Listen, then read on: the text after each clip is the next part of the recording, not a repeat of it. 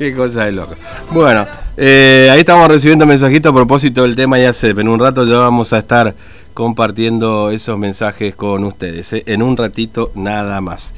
Eh, bueno, ayer se conoció finalmente que la Cámara de Casación Penal, a propósito de lo que ocurre con los centros de cuarentena, en realidad el estadio cincuentenario, el estadio, mirá lo que te puse, Hugo, por favor. Eh, con el Estadio Cincuentenario, hubo un pedido de habeas corpus presentado por el senador Luis Naidenov eh, a propósito del estado en el que se encontraba y que por supuesto se modifiquen las situaciones. La justicia federal en Formosa en primera instancia, López Macé se declaró incompetente, la Cámara Federal de Apelaciones de Resistencia también, y la Cámara de Casación Penal dijo, no, no señores, Cámara, ustedes, este, Justicia Federal de Formosa, deben intervenir. La doctora Agostina Vilaggi participa, este, en, participó en la presentación también de este habeas corpus, así que vamos a conversar con ella en este momento. Eh, doctora Vilaggi, ¿cómo le va? Buen día, Fernando la saluda, ¿cómo anda? Hola, buen día Fernando, gracias buen día. Bueno, gracias a ustedes por... No sé si puedo escuchar y lo resumí más o menos bien en todo el camino que, que lleva este habeas corpus hasta el momento, ¿no?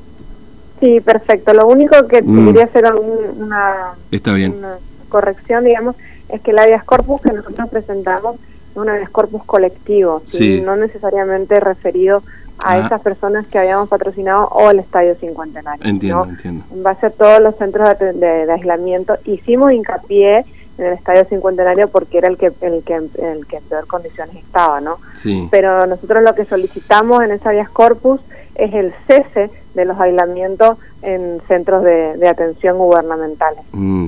Eh, ahora, este, lo que dijo Casación Penal, es decir, eh, una instancia ya este, posterior, digamos, tanto a la justicia federal de primera instancia y en la Cámara, es que eso lo debe resolver ahora la jueza federal López Macé, digamos, ¿no? Es decir, aquí en Formosa tiene que resolver este planteo que ustedes están haciendo. Así es, exactamente. En la justicia federal, que primero, bueno, como bien lo decía, se había declarado incompetente en las dos primeras instancias, bueno, ahora por suerte pudimos revertir este fallo adverso y bueno, vamos a dar pelea ahora acá en primera instancia para que para que se resuelva el tema de los aislados de toda la provincia. Claro. Para ah. nosotros es muy importante el fallo de, de, casación de que mm. establezca la competencia federal porque la justicia de la provincia ya había rechazado los habeas corpus que se mm. presentaron y habían dicho que los centros de aislamiento estaban perfectos, que la gente no se quejaba y que a todos les gustaba estar ahí que era mm. razonable la medida sanitaria impuesta por el gobierno. Entonces, si nosotros nos quedábamos sin la competencia federal y ya con un rechazo de, la justicia provincial, claro. los derechos de los formoseños se quedaban a la buena de Dios directamente. Mm, entiendo.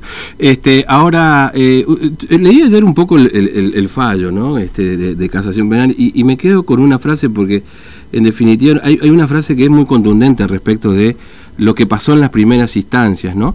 Eh, porque Casación Penal dice, le dice a, este, a, la primera instancia, que es la jueza federal López Macé, que eh, su decisión eh, no estuvo debidamente fundada, es decir, que la jueza se declaró incompetente, pero que la argumentación para declararse incompetente no estuvo debidamente fundada. Esto, esto es lo que le dice la Cámara de Casación Penal a la jueza federal de primera instancia aquí en Formosa, ¿es correcto? Es correcto, sí, dice que es un argumento, o sea, es un, fallo con poco, poca fundamentación. Porque la jueza López Macé se, se, declara incompetente diciendo que las, las medidas restrictivas provienen de la provincia y no tiene nada que ver el Estado Nacional. Mm. Pero bueno, nosotros sabemos que hay todo un trasfondo legislativo de decretos de necesidad y urgencia que fue dictado por el Gobierno Nacional y que en base a eso es el que la provincia de Formosa puede establecer medidas restrictivas por pandemia. Claro, es decir, la Nación establece este decreto, eh, que es ese decreto nacional de necesidad y urgencia, y de ese decreto se tomaron las provincias en general, digamos, particularmente la provincia de Formosa, para establecer las medidas sanitarias correspondientes este, que han tomado aquí, digamos, ¿no? Exactamente, o sea, todo, todo lo que se toma aquí tiene su fundamento en los decretos nacionales, entonces directamente el Estado Nacional también está involucrado en esta cuestión, ¿sí? porque es el, el, que, el que fija directamente las políticas sanitarias. Yo quiero hacer hincapié en algo que es muy importante que los formoseños tenemos que saber. Nosotros, por el último decreto de necesidad y urgencia, dictado por el Poder Ejecutivo Nacional, que es el 1033-20, nosotros estamos en fase distanciamiento social. ¿sí? Entonces, la, la medida tomada por el gobierno de la provincia en cuanto al aislamiento obligatorio, va en contramano directamente contra el decreto nacional que tiene una jerarquía superior y es al que el gobierno provincial se tiene que adecuar.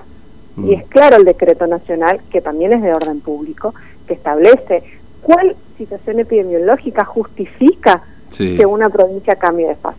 es decir, este, esta situación que estamos nosotros viviendo hoy tendría que haber sido, eh, no sé si homologada, pero sí, o, en primera instancia tendría que haber salido un decreto nacional similar a lo que ya habían estableciendo que la provincia de Formosa o que la ciudad de Formosa, departamento Ramón Lista, etcétera, entraban en una fase distinta, ¿no es cierto? Eh, básicamente esa es el, la traducción que uno puede hacer lo que usted nos está diciendo. Exactamente. El gobierno nacional fija en sus decretos nacionales de necesidad y urgencia qué departamento, qué provincia o qué localidad cambia de fase.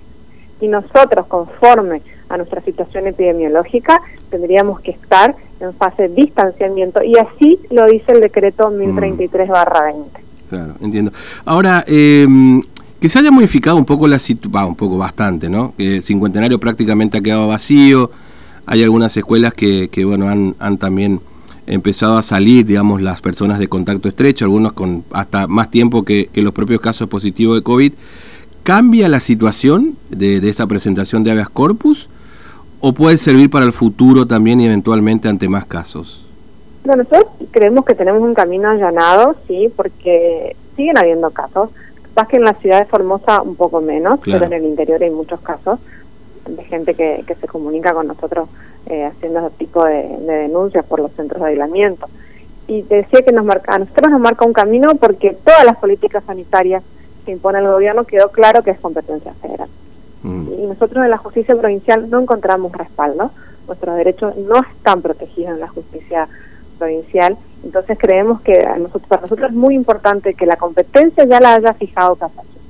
Claro, entiendo. De todas las cuestiones sanitarias que suceden en la mm. provincia de Formosa, y la última palabra la tiene la justicia federal.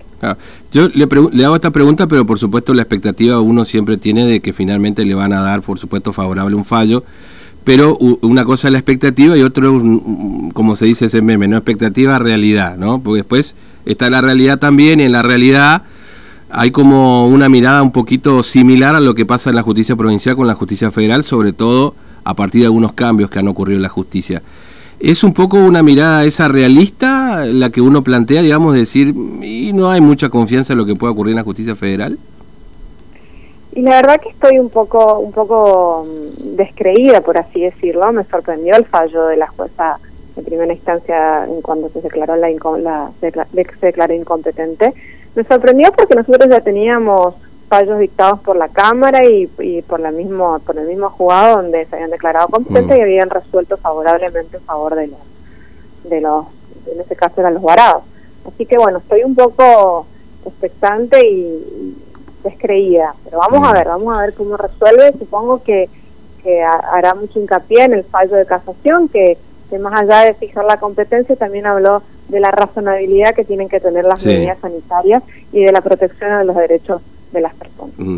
Eh, doctor, ¿hay, ¿hay un tiempo, un plazo de tiempo para que se resuelva esto? Eh... Sí, sí, sí, la ley de habeas corpus es muy estricta en cuanto a los plazos, mm. así que yo estoy esperando que en el día de hoy me comunique la fecha de audiencia que tendría que ser mañana o pasado, no puede pasar mucho tiempo porque es una medida urgente. Los habeas corpus son medidas urgentes.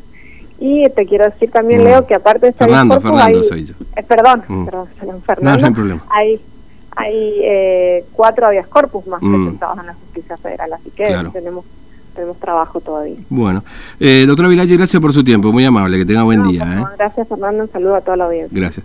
Bueno, doctora Agostina Vilalle, hablando de, este, de esta competencia federal